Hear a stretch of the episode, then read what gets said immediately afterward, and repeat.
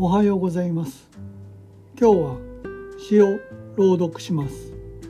それでは聞いてください。桜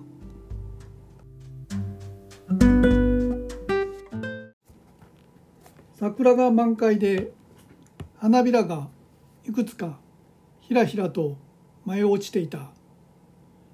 俺と彼女はその満開の桜の下を歩いていた。彼女のいつも使っている少し年季の入った黄色の自転車を俺は押しながらぼんやりと春の空を見ていた。彼女の横顔を見る。つるんとした丸い顔に切り揃えた前髪が子供の頃を想像させる。都会の真ん中に流れる昔誰かが作った人工的な川が流れていて鈍く光って日光を反射していた。あったかくなったね。彼女が言う。ああ。俺は彼女の方を見ずに反射的に答えた。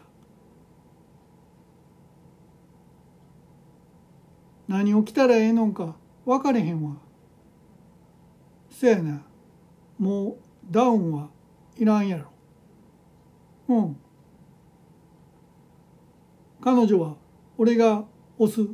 彼女の自転車の横で多分俺の方をちらちらと見ながらゆっくり歩様を合わす。俺は冬に着ていたダウンコートを直して春秋物のジャケットを着ていた。桜咲いてるね。ああ満開やな。俺は一体この自転車をどこまで押せばいいのか。彼女の家とは反対方向に向かって歩いている自分にいつ引き返そうと切り出すべきか考えていた。暖かくなったとはいえいずれ日は落ちる。いつまでも満開の桜の下を歩くわけにはいかない。だけれども二人とも何も言い出せないまま桜の下の道を歩いた。